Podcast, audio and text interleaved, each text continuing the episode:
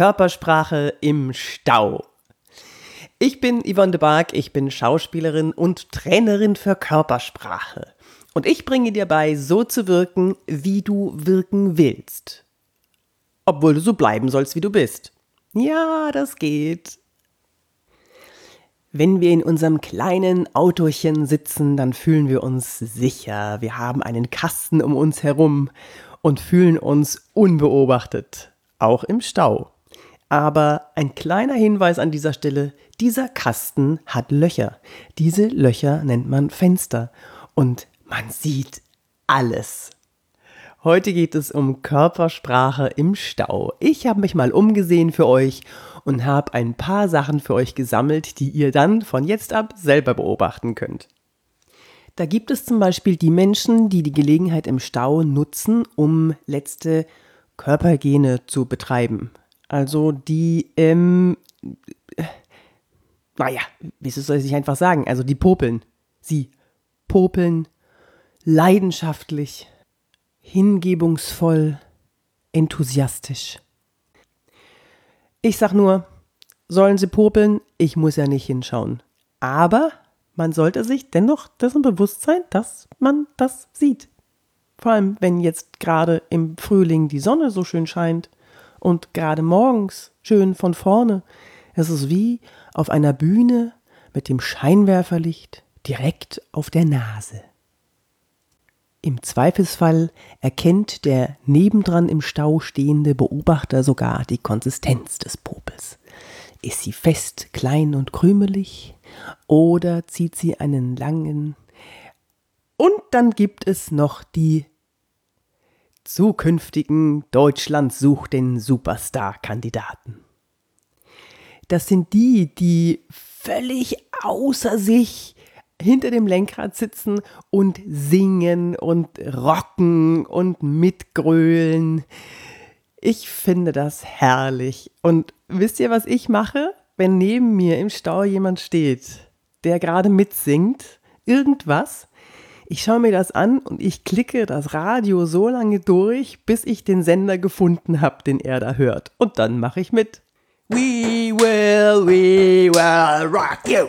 Near, far, wherever you are. West Virginia, Mountain Mama, take me home, country road.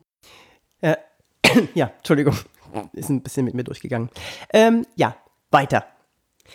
Man erkennt an der Körpersprache schon, ob es jemand eilig hat oder ob er ganz entspannt ist wenn jemand zum Beispiel auf dem Lenkrad trommelt mit den Fingern oder der Blick hektisch von links nach rechts geht, dann kannst du davon ausgehen, dass er es ein bisschen eilig hat. Oder wenn er anfängt zu telefonieren. Das, daran musste ich mich sowieso erstmal gewöhnen, ja. Es sitzt jemand im Auto, der redet. Der, der redet und gestikuliert dabei. Und ja, okay, er telefoniert, das, aber, das weiß ich jetzt auch, aber es sieht trotzdem immer komisch aus. Es sitzt ja niemand neben ihm. Und ich versuche mittlerweile immer herauszufinden, was der, das Thema des Telefonates sein könnte. Wenn der Stau gerade anfängt, ihr müsst das mal beobachten, das ist total witzig. Wenn der Stau, wenn ihr gerade in den Stau reinfahrt, so wie 100 andere auch, dann beobachtet mal rechts und links. Viele fangen an, plötzlich zu telefonieren und ihr könnt anhand der Körpersprache erkennen, ob sie jemanden anrufen, um zu sagen, es wird später, ich äh, werde ein paar Minuten länger brauchen, es ist Stau, verdammt. Oder ob äh, sie ein freundliches Gespräch führen, das sie schon lange führen mussten und jetzt die Gelegenheit dazu nutzen. Guckt mal, das macht Spaß. Dann gibt es noch die total entspannte Version der Staufahrer. Die gähnen. Natürlich ohne sich die Hand vom Mund zu halten, weil sieht ja keiner. Und äh, die lehnen sich zurück, ganz lässig.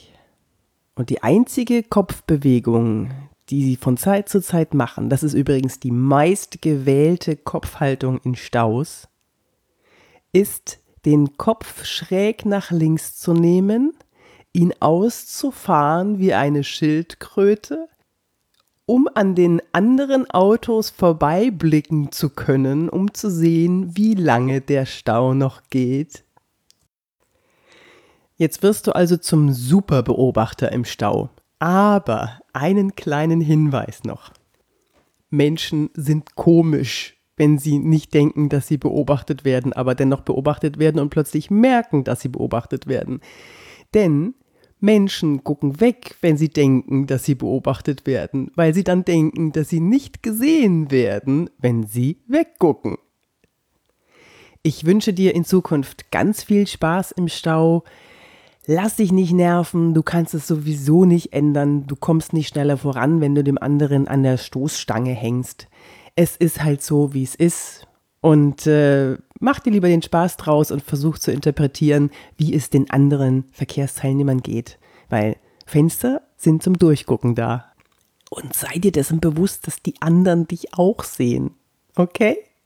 Und viel Spaß jetzt in Zukunft, wenn die Sonne so schön scheint, wenn du deine Sonnenbrille aufsetzen kannst und ganz heimlich beobachten kannst.